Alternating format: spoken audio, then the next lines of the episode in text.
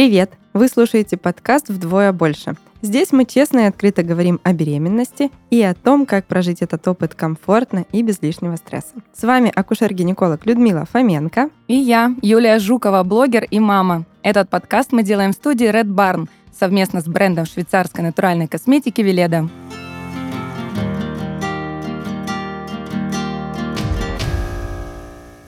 Сегодня мы продолжаем говорить о родах, но теперь остановимся на более интимных темах.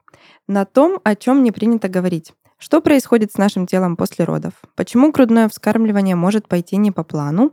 И как справляться с послеродовой депрессией? Ну, я предлагаю начать э, с послеродового восстановления. Немножко расскажу о себе. У меня оно заняло примерно год. И мне вообще, если честно, казалось, что я никогда уже не выйду из этого состояния, потому что я поправилась.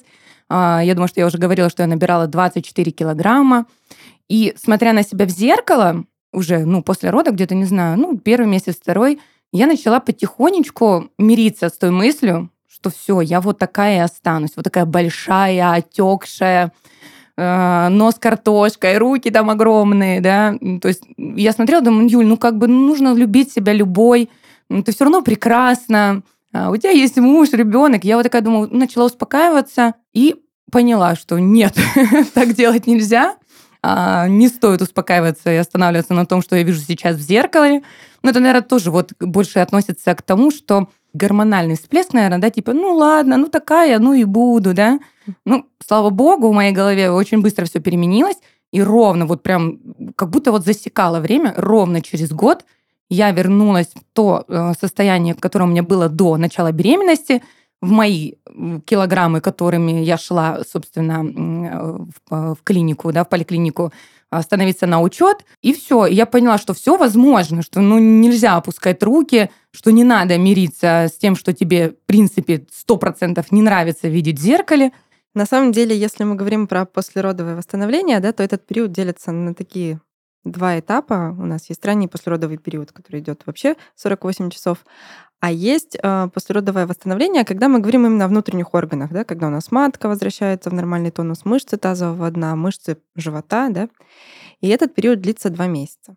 А все, что остальное, да, это вот связано как раз с восстановлением веса, с восстановлением какого-то эмоционального состояния. Это уже может длиться дольше, это очень индивидуально, у каждой женщины этот период проходит по-своему. Очень сильно зависит от настроя женщины, как ты здесь заметила, да, и либо мы даем себе расслабиться. Хотя в какой-то мере, наверное, это даже правильно, да, разрешить себе принять, полюбить себя, но это не значит, что нужно в этом сохраниться и остаться, да, просто можно из этого принятия понять, что есть еще момент здоровья, есть еще момент того, что я себе просто больше нравлюсь другой, я знаю, что я могу быть другой. И потихоньку вот из такого не агрессивного да, настроя к самой себе, а больше из бережного и заботящегося идти и возвращать себя в норму, в те килограммы, в ту форму, в тот тонус мышц и в ту, наверное, активность, да, привычную, которая была тогда, когда мы становились на учет по беременности. Да, да, да.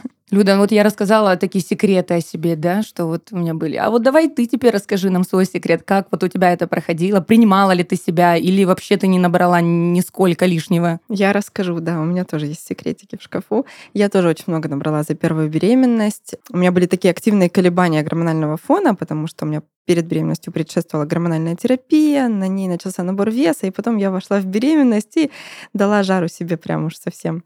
Я помню очень хорошо свое состояние, когда я сидела на кровати уже на таком приличном сроке, когда уже большой живот сам по себе да, дает о себе знать, и еще вот эти вот прилипшие... У меня тоже было, по-моему, около 25 килограмм сверху. Я так, сидя на кровати, поворачиваюсь, смотрю в зеркало, которое находится со спины, и вижу просто ни человека, ни женщины, вижу гору, которая сидит вот в таком сером платье, и думаю, как боже мой, я никогда не думала, что я могу быть в такой форме, что вообще физически мое тело может раздуться до таких размеров.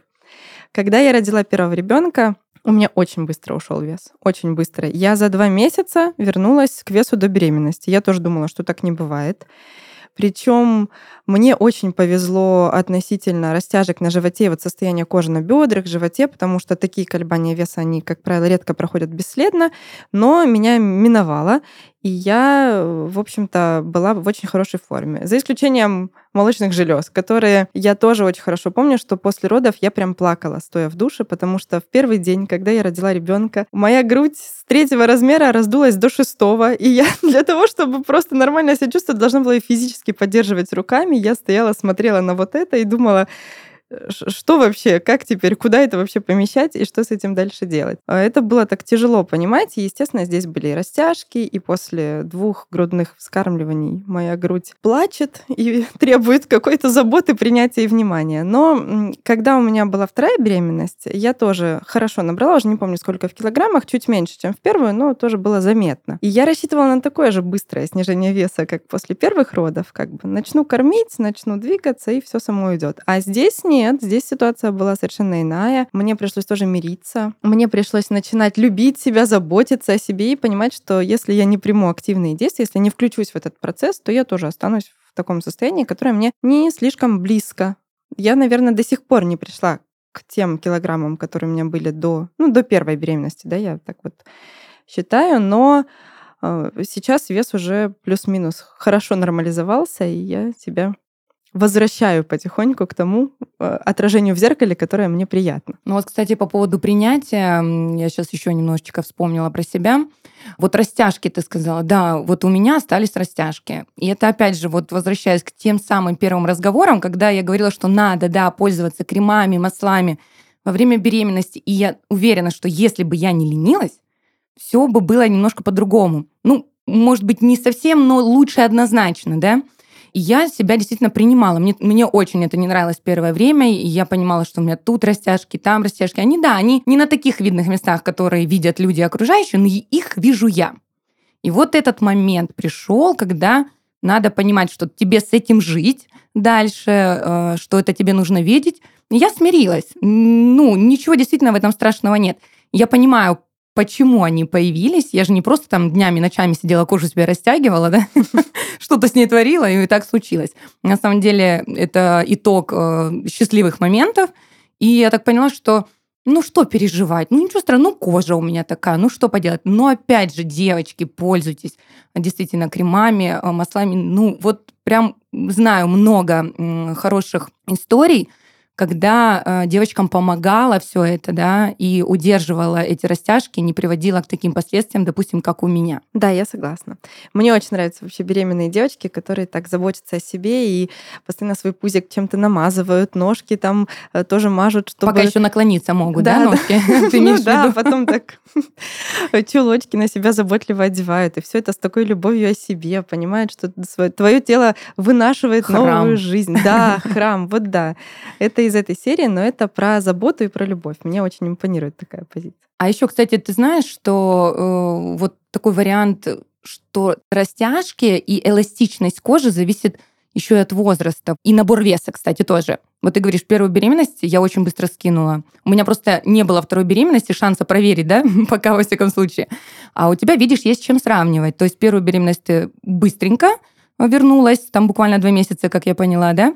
А во вторую дольше все происходило. Вот как ты считаешь, зависит ли это от возраста? Правильно говорят, что с возрастом метаболизм э, там уменьшается, что-то вот происходит в организме, что мешает быстрее вот это все возвращать на места. Знаешь, я тебе скажу, Юль, у меня разница между детьми три с половиной года. Это совсем маленькая разница для того, чтобы мой метаболизм так слишком замедлился. Изменился, да, да чтобы, чтобы я прям не могла сбросить вес. Я регулярно вижу на приеме женщин, которым 45, больше лет, 41, которые недавно родили, родили трех детей пятерых. Вот у меня недавно на приеме была женщина, которая, у которой 8 детей, 8. Обалдеть. И она потрясающе выглядит. Она просто потрясающе выглядит. Ты смотришь, и ты не можешь поверить, что этот человек родил 8 детей. Ей он... поправляться, наверное, просто некогда. Ты представляешь, какой у нее ритм жизни? Что она, наверное, садится раз в день. Да, да, да. Но это даже не только про вес, знаешь, это в целом про отношение к себе. Ты видишь, как человек о себе заботится. Она пришла с укладочкой, с маникюром, знаешь, вот, то есть прям такой, у нее 8 дочек, кстати, мне кажется, Обалдеть. это о чем-то. Вот это да. Поэтому я регулярно вижу женщин, которые могут в любом возрасте, при любых обстоятельствах, при любом количестве детей, при любом социальном статусе поддерживать себя в прекрасной форме, следить за своим питанием. Надо задаться целью, потому что если мы вдруг решим, что в какой-то возраст уже можно ничего не делать, потому что у нас замедлился обмен веществ, потому что изменился гормональный фон, это будет хорошая такая отмазочка, которая будет таким да, грузиком. хотела сказать, да. да. Ну, вот и нашлась отмазка, ничего не делать. Да? да, да, она просто будет грузиком тянуть, греть нам где-то душеньку, да, что это не я плохая, это не я такая, а просто вот у меня обстоятельства так сложились.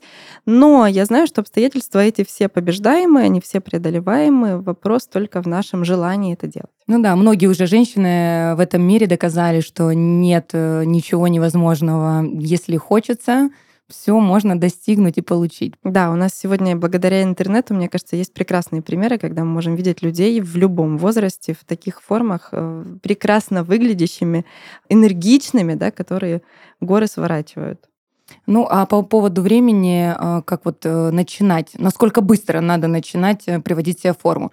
Я слышала, что ты говорила, что вот пару там месяцев я мирилась, мирилась, а потом решила взяться за себя, да. Ну вот э, у меня это произошло не так быстро. Я худеть и приводить себя в порядок начала гораздо позже, потому что мирилась я гораздо дольше с этим. И думаю, ну вот, ну все, буду такой, ну что поделать. Не прохожу дверь, ну ничего, значит, мне туда не надо. Ну, шучу, конечно, но на самом деле было достаточно грустно смотреть на себя. И у меня это произошло быстренько. То есть, да, я больше гуляла, да, я наладила питание, а вот если с точки зрения врача, как скоро нужно вот начать делать все вот по этому списку, которое приведет к хорошей физической форме и хорошему самочувствию? Смотря что делать. Если мы говорим про спорт активный, потому что многие женщины, действительно, которые недовольны своим внешним видом после родов, они очень хотят пойти в фитнес-зал или заниматься с тренером, нагрузить себя большим количеством физической активности. Но это, конечно, стоит отложить хотя бы на два месяца, потому что этот период времени, когда наши мышцы и так перерастянуты, они слабенькие еще, да, им нужно восстановиться просто для того, чтобы они могли нормально сокращаться, нормально выполнять свою функцию. Например, мышцы тазового дна. Они только что удерживали на себе и вес, который мы набрали, и ребенка, который э, оказывал дополнительное давление. Они только что помогали ему родиться на свет, и как сильно они перерастянулись. Да? У некоторых женщин бывают вмешательства, например, эпизиотомия, да, когда разрезают промежность. Это все должно зажить, прийти в нормальное состояние, и потом уже мы должны как-то давать себе дополнительную какую-то нагрузку. Притом после родов у женщины и так хватает. Вдруг на ее руках в постоянном режиме находится еще один человек, да, это такой грузик, который увеличивается с каждым днем. Грудное вскармливание, это молочные железы увеличены, которые тоже оказывают дополнительную нагрузку. В общем, должен быть период такой реабилитации, когда мы просто можем влиять на питание, мы можем следить за количеством шагов, которые мы нахаживаем, да, когда мы гуляем с ребенком или с коляской. Но это не должна быть какая-то избыточная нагрузка вот именно на надрыве для того, чтобы прийти в форму. А через два месяца мы уже потихоньку вводим какие-то упражнения, уже помогаем своему телу восстанавливаться. Но все-таки, если мы говорим про вес, да, то в первую очередь здесь будет коррекция питания, здесь будет ограничение какого-то количества углеводов, неправильной пищи, да. А физическая активность, она больше про тонус мышц, про внешний вид тела, про его рельеф, да, про качество. Но похудеть за счет такой агрессивной физической нагрузки это не очень хорошая идея. Ну, мне кажется, что вот э, постепенный заход в спортивные нагрузки это больше, наверное, к тем девушкам, которые не так активно занимались спортом до беременности. Ну, сейчас у нас время такое, что у нас девчонки э, практически живут порой в спортзалах, да, и продолжают тренироваться во время беременности. У меня есть э, такие примеры девочек, которые Э, штангистки, э, там, которые силовыми нагрузками занимаются, и будучи беременными, там вот недавно девочка, э, не так давно, точнее, родила, она третий ребенок у нее, и она, ну, честно, вот со штангой все это время провела. Мне, конечно, так было всегда вот, аж что-то у меня сжималось внутри, когда я смотрела ее видео, но она себя при этом чувствовала прекрасно замечательно, и с ребенком все в порядке. Ну, тут, наверное, нельзя бросать даже, да, когда если ты занимался активно, ты продолжаешь во время беременности, конечно, уже не с такой нагрузкой, как ты делал это до, а вот у них, вот она родила, может ли она через 2-3 дня, неделю, наверное, пойти э, в спортзал, уже заняться спортом, или все равно тут нужно даже в этом случае оставаться осторожными и выдержать какое-то время? Она-то может. А, и ты правильно сказала, что здесь э, очень важна индивидуальная составляющая, да, как наше тело вообще подготовлено было. Профессиональные спортсменки, они надолго не бросают, насколько я знаю, многие действительно почти сразу после родов возвращаются в спорт. Все это зависит уже от того, в каком они состоянии после родов, э, в каком они, какие были роды сами, да, какое самочувствие индивидуально у этой женщины. Я думаю, что здесь им лично больше понятно их тело, да, чем может сказать врач, когда он говорит в общем. Вот, э, о ну, какие-то общие свете. рекомендации. Да, да, да. Я со своей стороны только знаю, что есть два месяца, когда наши мышцы приходят в себя.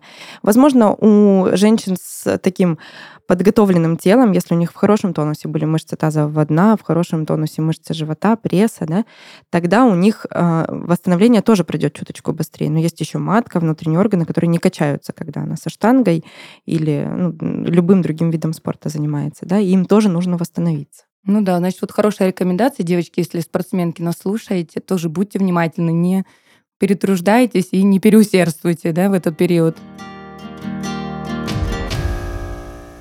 В нашем подкасте есть рубрика «Природа беременности». В ней мы рассказываем, как природа помогает организму будущей мамы пройти через беременность и подготовиться к родам. В животе у мамы ребенок находится в водной среде.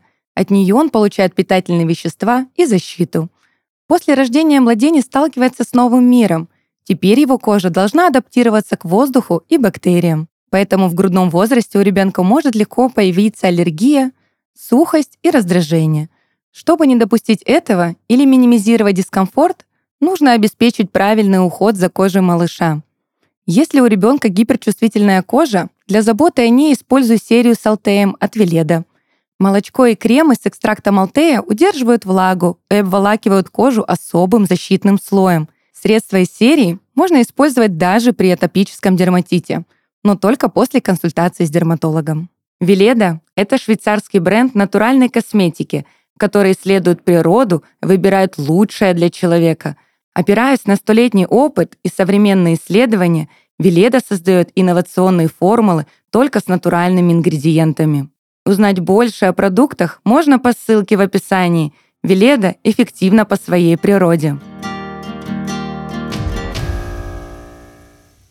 Еще одно важное изменение в теле женщины — это появление грудного молока. ГВ меняет жизнь мамы. Юля, как оно поменяло твою жизнь? Ой, у меня история такая интересная. Я сама искусственно выкормленный ребенок, я третья в семье, и ну, на меня уже, видно, ничего не хватило, хотя два моих брата выросли на грудном молоке. А я тебе могу сказать, что так немножечко отойдя от темы, у меня у мамы столько было грудного молока, что она подкармливала деток в роддоме. Вот. А в моем случае было все по-другому, как раз как и со мной произошло, поэтому наверное, к этой теме я и отнеслась спокойно. То есть э, не то, что скажу, прям истерики у меня были. Ну, небольшое расстройство было, потому что все таки общество давило на меня. И интернет со стороны кричал о том, что это важно. Мать должна соединяться со своим ребенком во время кормления. У вас не будет никакой связи. Вы там будете чуть ли не чужие люди. Ну, такой бред пишут. Вот правда. Я надеюсь, что ты меня сейчас, когда я расскажу, поддержишь в этом. Потому что, да, я переживала, да, я плакала. Но это было недолго. Мне муж сказал, сказал, ты вообще о чем сейчас говоришь? Вообще-то э, взаимосвязь у мамы и ребенка не так строится. Это строится ваше отношение друг к другу, там, твое поведение по отношению к нему. Ну и много-много всего составляющего. То есть именно ваша ну, вот, тесная связь, как вы вместе проводите время и так далее и тому подобное. Но поверь, говорит, молоко на это никак не влияет. Не, говорит, не читай эту чушь, не забивай себе голову и не переживай. Да, так случилось, что я не смогла кормить ребенка, потому что не то, что не было молока, оно было ненасыщенное какое-то синего оттенка. В общем, Тимочка у меня не наедался, и был голодный, и ребенок плакал, и на что моя мама э, с большим опытом сказала, Юля, зачем ты мучаешь ребенка? Куча столько сейчас всяких разных смесей, столько всякого разного питания, Зачем ты над ним издеваешься? И вот как только я забила на эту тему и сказала, окей, хорошо, и купила, там, конечно, ушло небольшое время на подбор различных смесей, потому что ну, не совсем сразу мы угадали с той, которая ему подойдет, но достаточно быстро, опять же, нашли нужную, Все, это был идеальный ребенок, всегда сытый, всегда радостный, улыбающийся. То есть все, на этом проблемы наши закончились. И вот скажите, зачем искать эту связь через молоко с ребенком, если он не может получить ни витаминов оттуда, ну вот такое у меня молоко, да? Причем я знаю таких мамочек, которые принципиально не кормят грудью, дабы сохранить грудь э, в нормальном состоянии, да, чтобы она не растягивалась. Вот это, кстати, единственное, о чем я пожалела, что я все-таки начала кормить, и грудь у меня не осталась в том э, положении, в котором она была до беременности. Ну, ничего страшного, опять все это мелочи и ерунда. Поэтому я считаю, что да, для кого-то это важно, и если это получается, пожалуйста, это круто, но если не получается и вы не видите в этом смысл, ничего страшного нет. Связь с вашим ребенком ни на процент не потеряется. Я понимаю, о чем ты говоришь, Юль. Это действительно такая тема, которая беспокоит очень многих мам, у которых не получается по тем или иным причинам наладить грудное вскармливание потому что, правда, очень много информации о связи, о формировании иммунитета, о том, что ребенок потом будет болеть все время, если ты будешь кормить его смесью и так далее. Это информация, у которой есть свои основания, да, потому что когда мама кормит грудью ребенка, понятно, что здесь больше телесного контакта, просто элементарно больше телесного контакта. У ребенка больше шансов успокоиться на этой груди, да, там заснуть.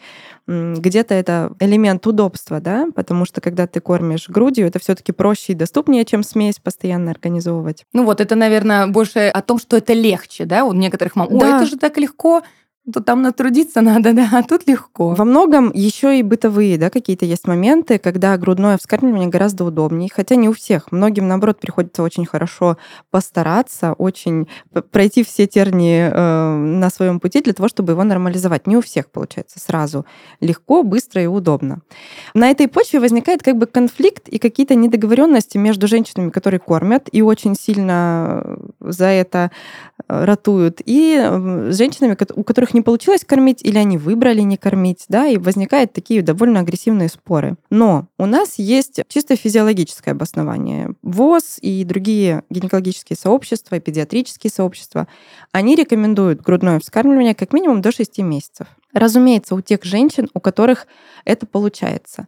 Когда мы говорим про даже, мне кажется, лет пять ранее, да, если мы немножко отмотаем, гораздо сложнее было наладить грудное вскармливание, и действительно было очень много факторов, когда мы считали, что мало молока бывает у большого количества женщин, а состав молока может разниться, да, и много других моментов, из-за которых женщины тоже отказывались от грудного вскармливания, потому что ребенок не доедал, плакал, постоянно беспокойно себя чувствовал. Да? Это создавало дискомфорт в семье, это беспокоило маму, потому что она переживает за состояние, в том числе эмоциональное ребенка.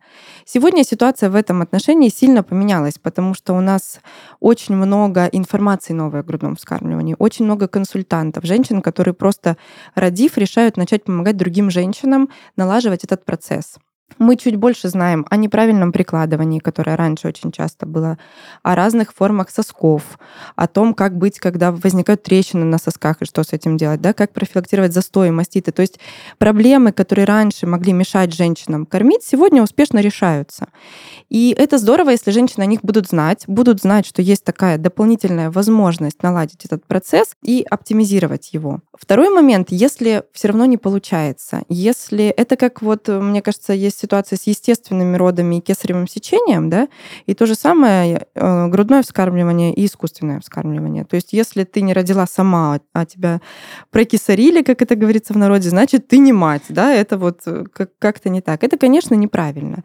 И то же самое касается связи с ребенком. Грудное вскармливание дает важный телесный контакт. Мы говорили с тобой про первый час, помнишь, угу. после родов очень важный э, контакт. Есть исследования, которые показывают даже, что у недоношенных деток, у деток в тяжелом состоянии э, гораздо большие шансы на выздоровление, на быстрое восстановление организма, когда они контактируют э, с кожей родителя, причем или с мамой, или с папой.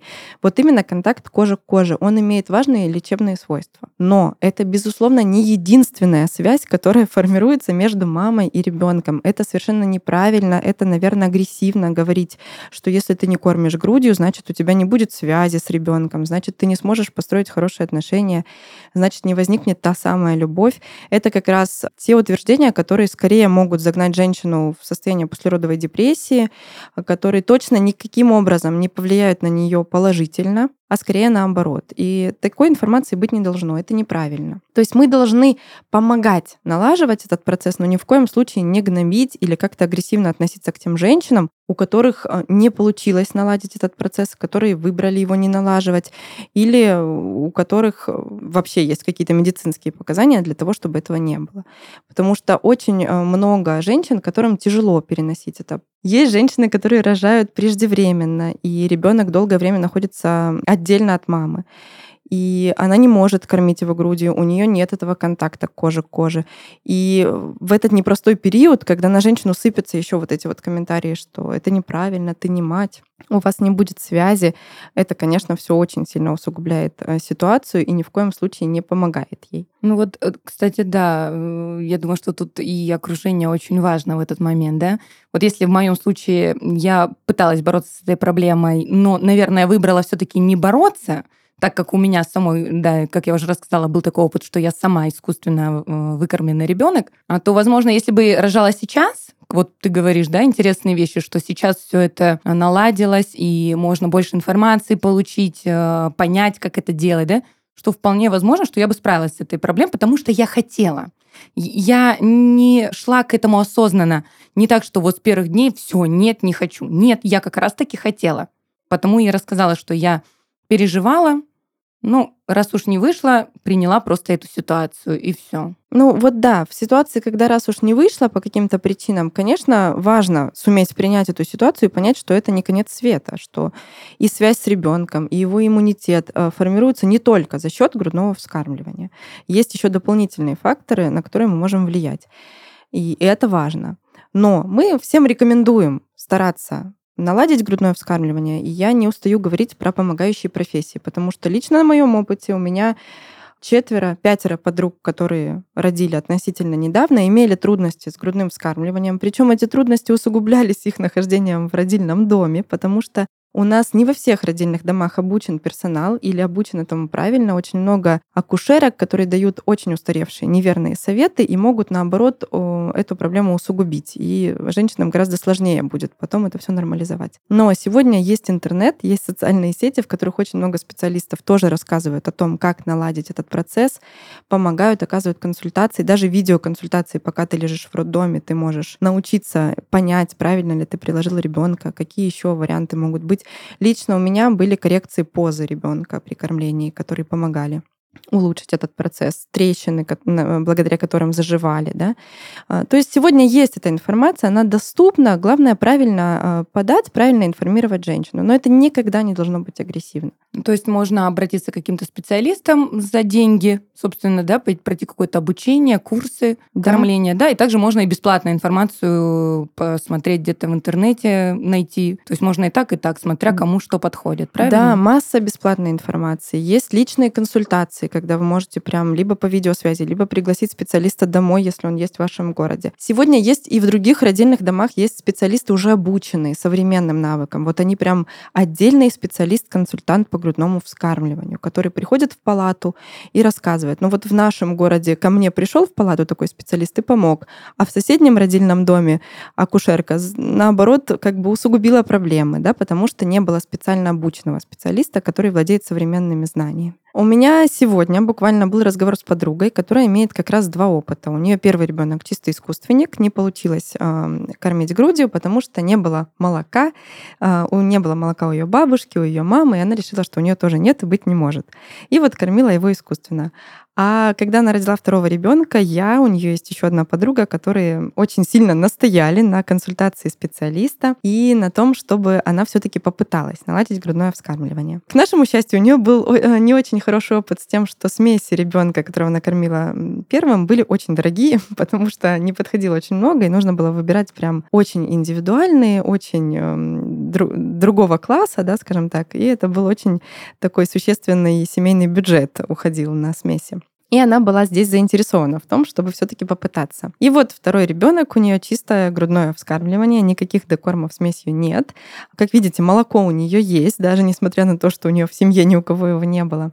И я у нее спросила, ну вот расскажи на своем опыте теперь плюсы и минусы и одной и другой модели кормления ребенка. Она сказала, что у нее был очень трудный период адаптации к грудному вскармливанию. Вот со вторым ребенком были трещины, было очень больно, не получалось сначала правильно прикладывать, она не могла организовать свой быт, потому что она привыкла уже к тому, что когда ты кормишь бутылочкой, это все иначе. Например, ночью ребенок спит в своей кроватке, ты ему даешь бутылочку, он сам из нее кушает. Встаете по очереди, то папа, то ты. Это как бы удобно, вы можете доспать какой-то момент времени. Кроме того, ребенок наедался, мог спать, особенно первые месяцы, чуть подольше из-за того, что дети на смеси часто могут переедать, и они как бы крепче спят вот этот вот период времени, больше часов. И говорит, первое время мне очень хотелось слиться с этой историей, опять вернуться к смеси. Но у нас изменились некоторые обстоятельства, и сейчас не все фирмы смесей даже есть на рынке, да, и ценник на них тоже вырос она удержалась и говорит, сейчас, конечно, это совершенно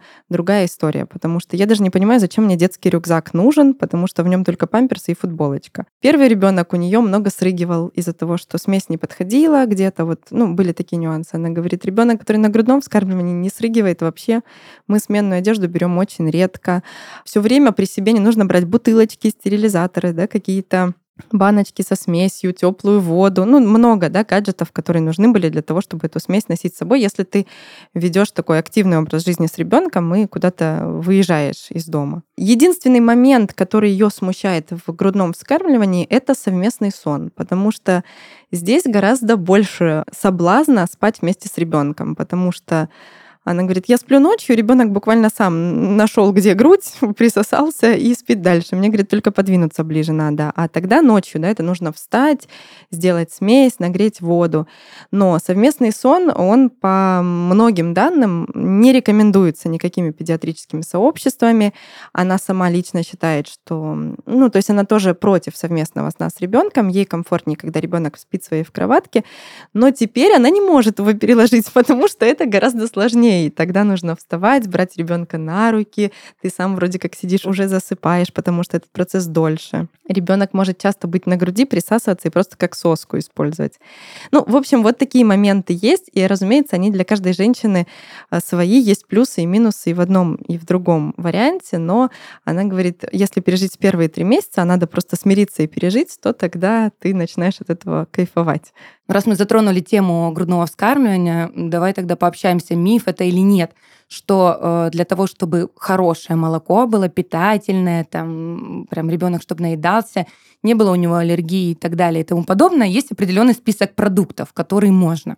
Но опять же, э, дай бог здоровья интернету, чтобы он у нас был всегда, э, я прочитала о том, что в Азии нет такого списка, что там можно есть все что угодно, когда угодно, и на ребенка э, ничего не повлияет. Э, главное, чтобы было комфортно маме. Я тебе скажу, Юль, у нас тоже нет такого списка. Ну, точнее, у наших э, врачей иногда где-то находится какой-то список. Наверное, он... старой закалки врачи должны быть, да, да, всего? Да, раньше считалось, что... И вот я хорошо помню в роддоме сгущенка с печеньком, чтобы молочко прилило. да, да, да, да. Это, конечно, неправильно. Нет. Молоко у нас формируется самостоятельно. Если мы будем кушать сбалансированно, всего будет хватать, оно будет э, хорошим, питательным для ребенка, об этом переживать не стоит.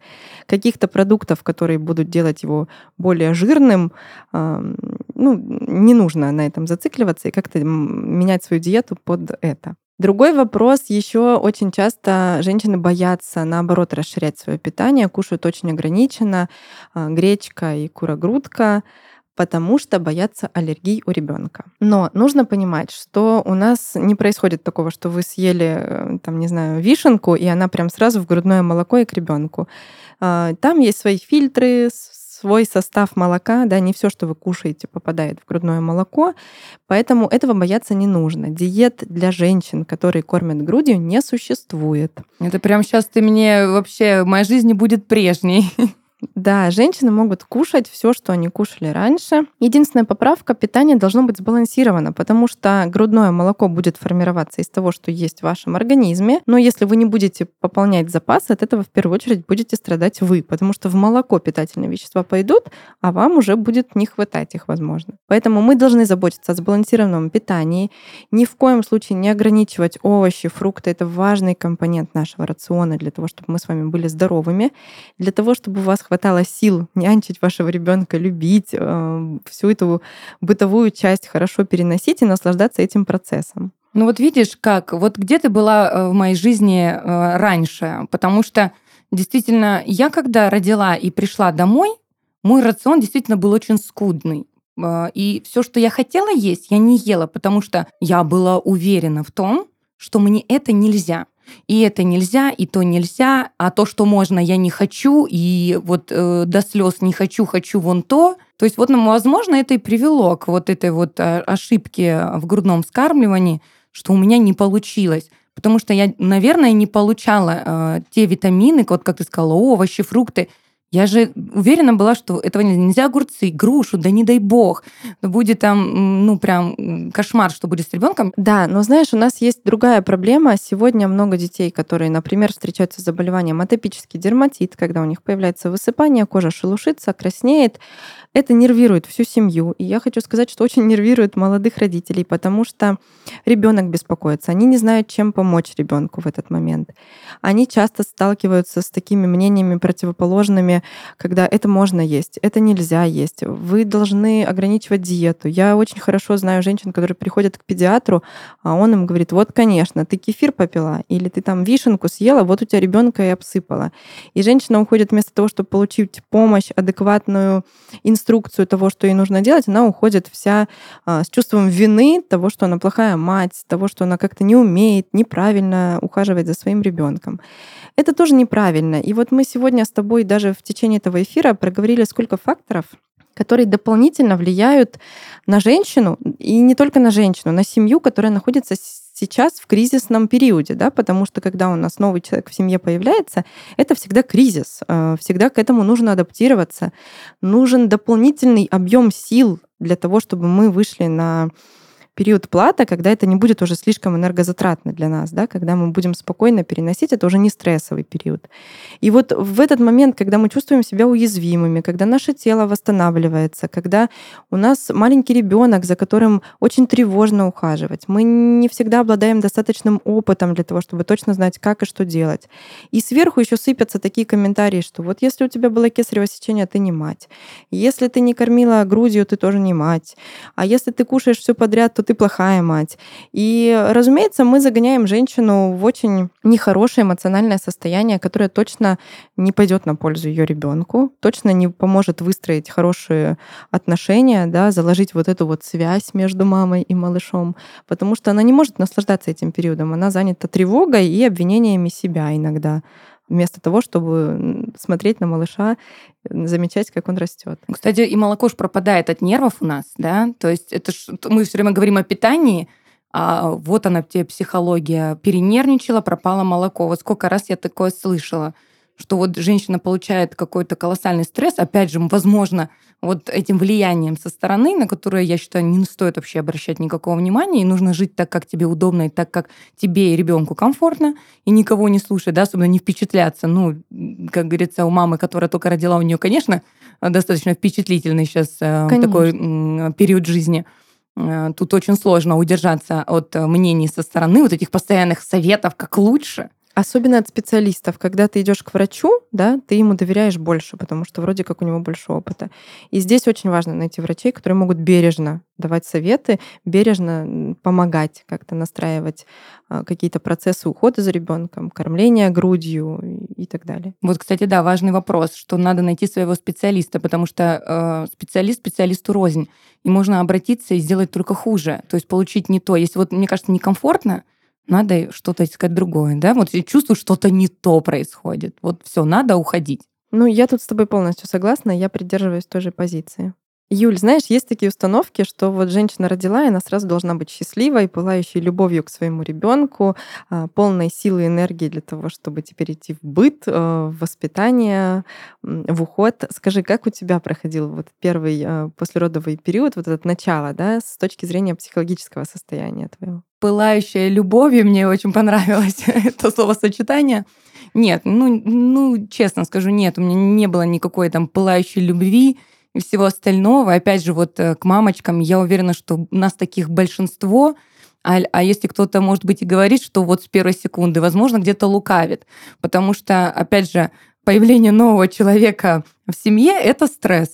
И даже для мамы, потому что, ну, пока сложно понять, что с этим делать, э, куда идти, как его брать вообще, как с ним общаться, поймет ли он тебя. И вообще, кто это? что это? Что вообще такое за чудо произошло в семье? Да, появился ребенок. Ничего себе. Ну, у меня достаточно долгий был вот этот период привыкания к ребенку. Прям забегая вперед, он даже годами длился. А, я любила своего ребенка, конечно, я никогда в жизни его там в обиду бы не дала и больно бы ему не сделала. Но вот это чувство, что я мама, оно такое было долго приходящее. И мне, правда, казалось какое-то время, что что-то со мной не так. Думаю, ну как это, это ж мой ребенок, почему вот нет вот это вот прям, что вот прям не могу, ваши руки трусятся, как я люблю этого ребенка. Оно появилось позже. Но видно ровно тогда, когда я была к этому готова. Да, я была хорошей мамой, да, я ухаживала за своим ребенком, мне никогда не был голодный, э, там все было прекрасно. Но вот ровно на каких-то автоматических движениях. Так должно быть. Да, действительно так должно быть. Но вот это чувство любви, оно появилось позже, когда я поняла, что даже это, наверное, трудно объяснить. Я уверена, что это у каждой матери оно свое, свое воспринятие э, своего ребенка, как вот она его видит, как она его чувствует я рада, что я поняла это, да. И в какой-то момент я просто вот у меня было такое эмоциональное состояние, что вот оно, я поняла, когда это чувство пришло. Я его почувствовала, что это безусловная любовь, вот она на самом деле. Но до этого, да, мы были большие друзья. У нас было все замечательно, все прекрасно. Возможно, знаете, в чем была проблема? Это я сейчас уже понимаю, а, спустя 11 лет, что, наверное, вот этот период э, в течение трех лет а, рядом со мной была моя мама. Мы ее забрали себе, так как муж у меня работает вахтами, он уезжает постоянно. И, конечно, мне было важно, чтобы мне кто-то помогал. И мама согласилась. И она переехала к нам и помогала все время с ребенком, что давало мне большую возможность гулять, встречаться с подружками, заниматься собой, а, выйти через год на работу, заняться собственным бизнесом. То есть это действительно мне очень сильно помогало. И, скорее всего, вот эта вот связь, она поэтому и была долгой. То есть я находила вот эти ключики э, к своему ребенку, чтобы понять, что я действительно мама, что это мой ребенок, он не чужой, не соседский, это мой ребенок. Скорее всего, если бы ее не было рядом, ну, этот контакт бы наладился гораздо быстрее. Но это лично моя история. И вот как раз про влияние вот родителей э, в жизни э, ребенка, новой семьи мы обсудим чуть позже. У нас будет обязательно посвящен этому выпуск, и мы поговорим более подробно об этом. Да. Я хочу сказать, что у меня тоже был интересный опыт, а, когда я родила первого ребенка и второго относительно помощи со стороны.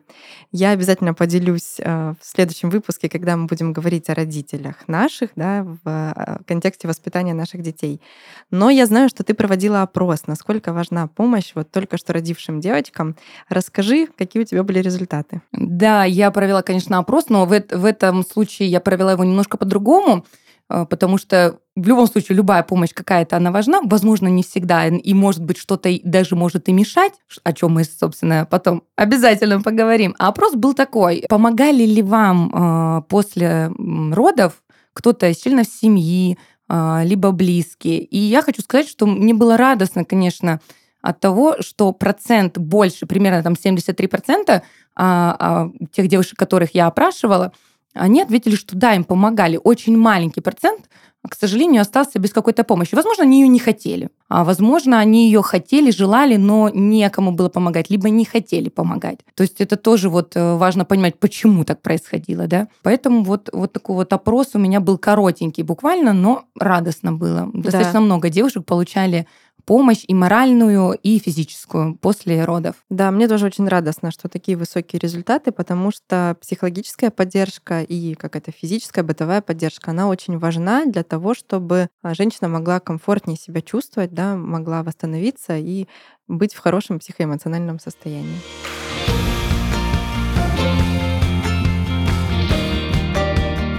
Это был подкаст «Вдвое больше». Подписывайтесь на всех платформах и поделитесь с беременной подругой. До встречи!